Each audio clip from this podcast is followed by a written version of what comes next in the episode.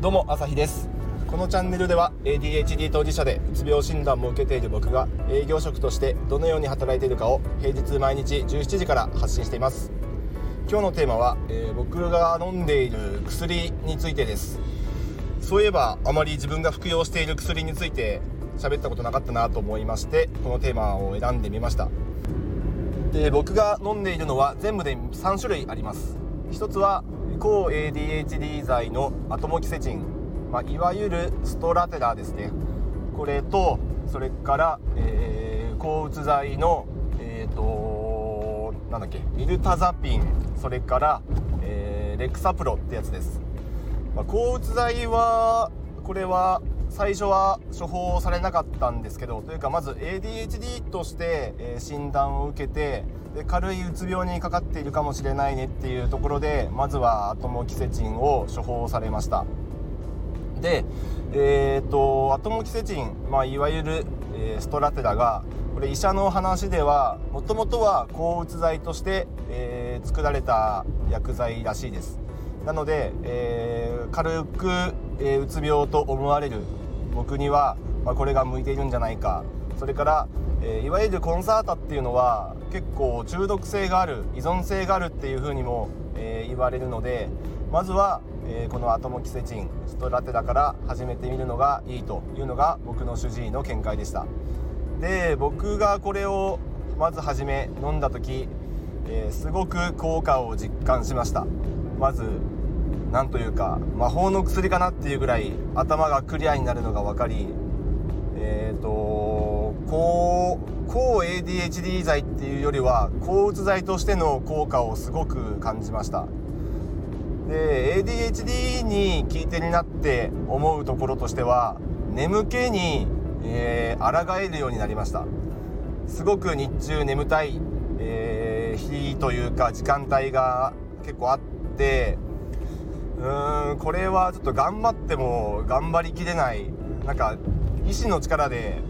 えー、打ち勝てないレベルの眠たさっていうのが、えー、定期的にあったり、まあ、なかったりもするんですけど、まあ、大体10時ぐらいとかそれからお昼ご飯食べた後とかうーんもうなんだろうな。どう頑張ってもがんその眠気には打ち勝てないレベルの、えー、眠たさがありました。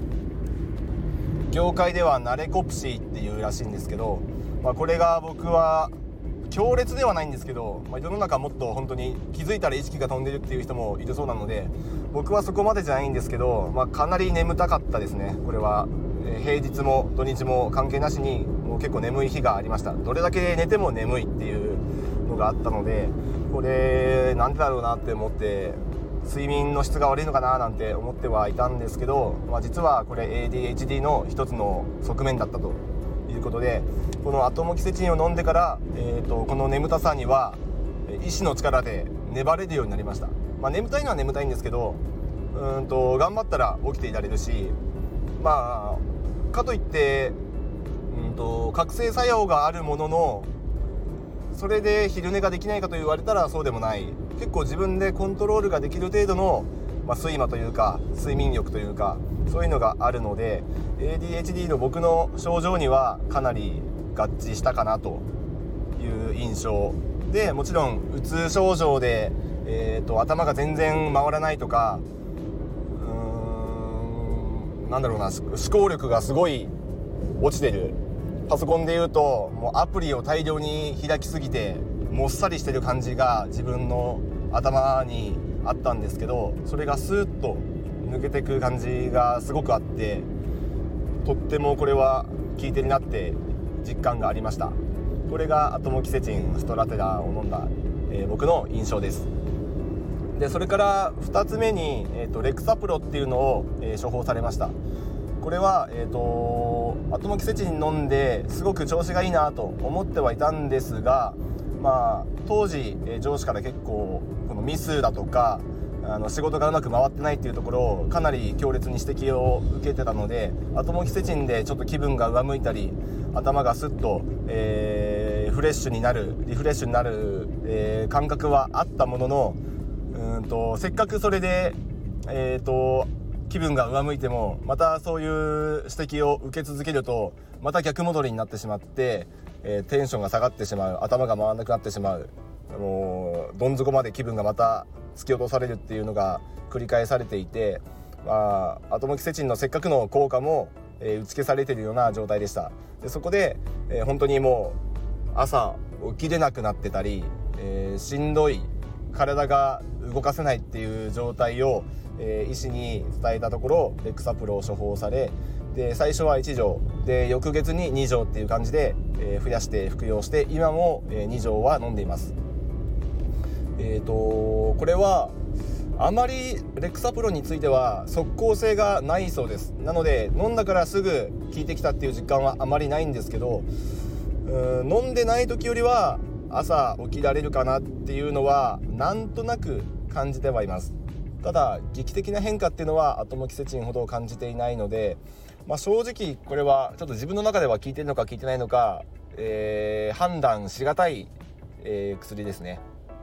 ちなみにさっき言い忘れたんですけどアトモキセチンの方は最初1錠飲んででその後、えーと、またそのさっきの話じゃないですけど上司からの指摘でまたズドンと、えー、メンタルがへこむっていう場面が多々ありましてそれを伝えてまたしんどくなってきたっていうことで、えーと、もう1錠増やしましょうかということで2錠飲んでます。40ml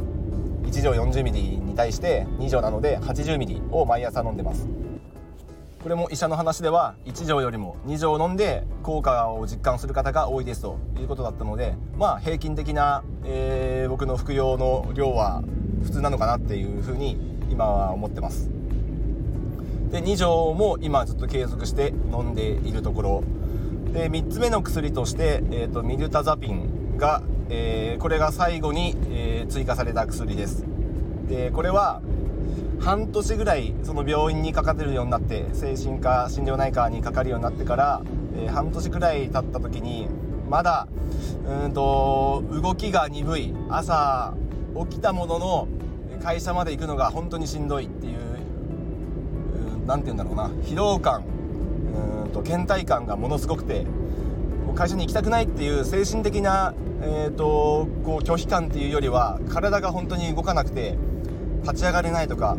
朝起きて、えー、リビングまで行ってももうソファーにとりあえず座らせてほしい。そこからちょっとしばらく休ませてほしいっていう感じだったんで朝の準備が全く進まない。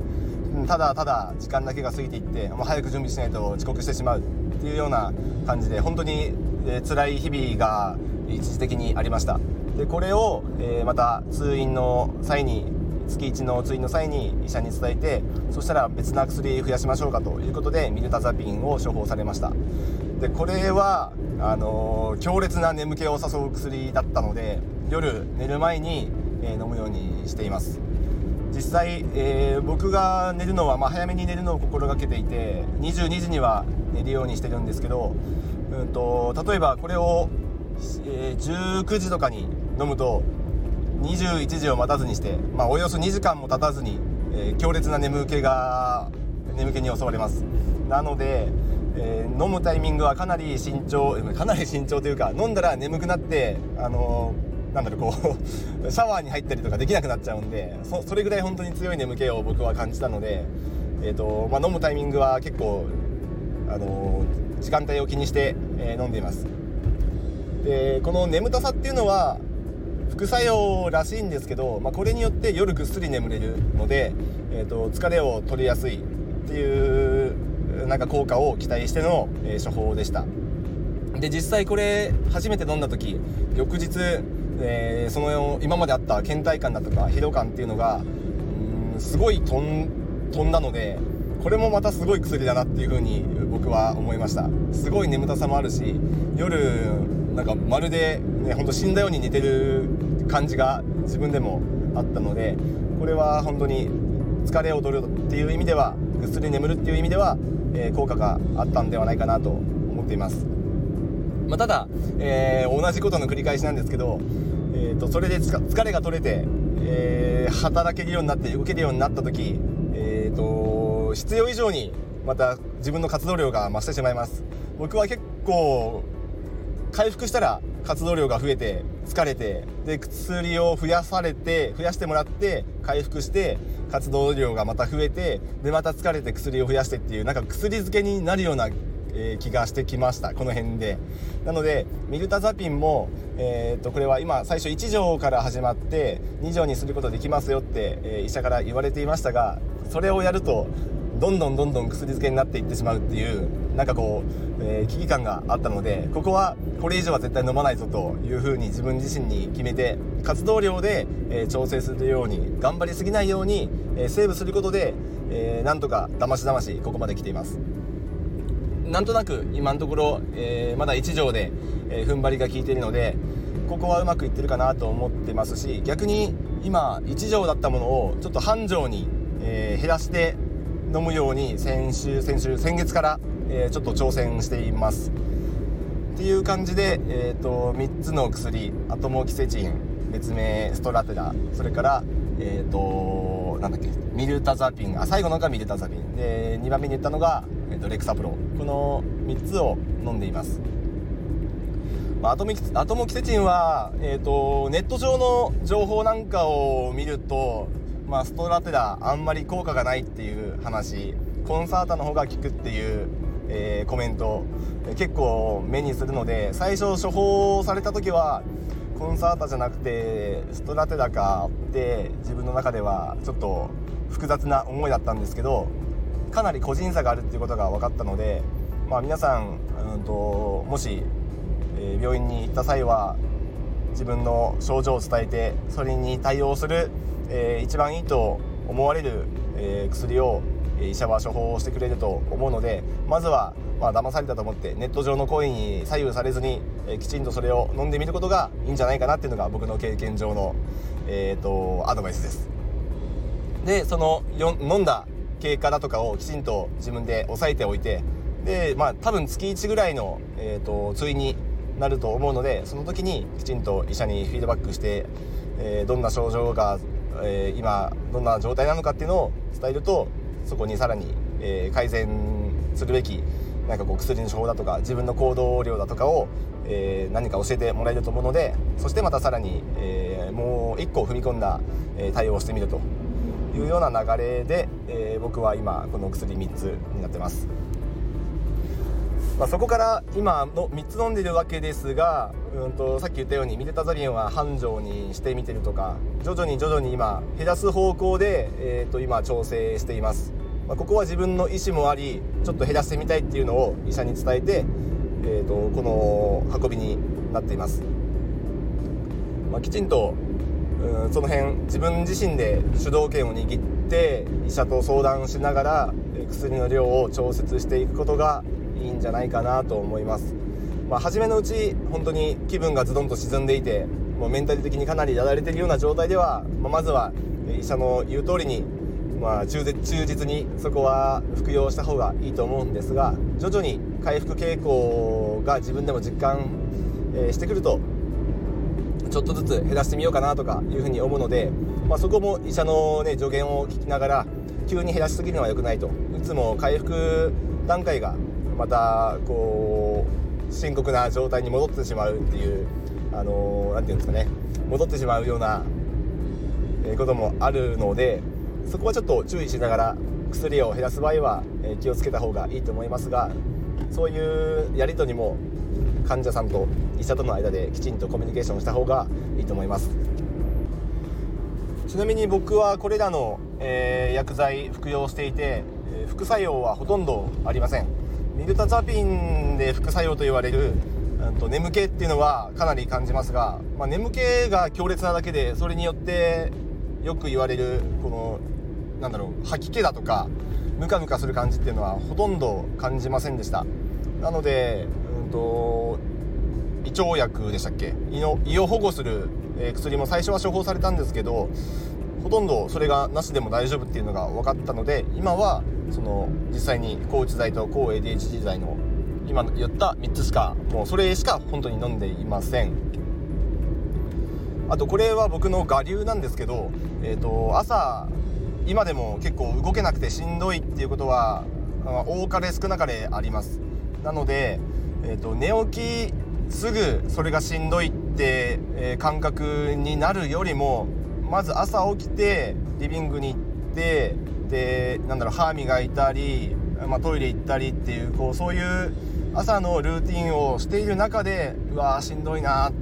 疲れたな朝起きてまだ10分ぐらいしか経ってないのにうわーしんどいなって疲れたな座りたいな今日休みじゃないのかっていう風に感じることが結構今でもあります。朝が一番しんどいです。なので僕そこでふと思ったのは朝起きたらまずアトモキセチン飲んだらいいんじゃねえかと自分自身で気づきました。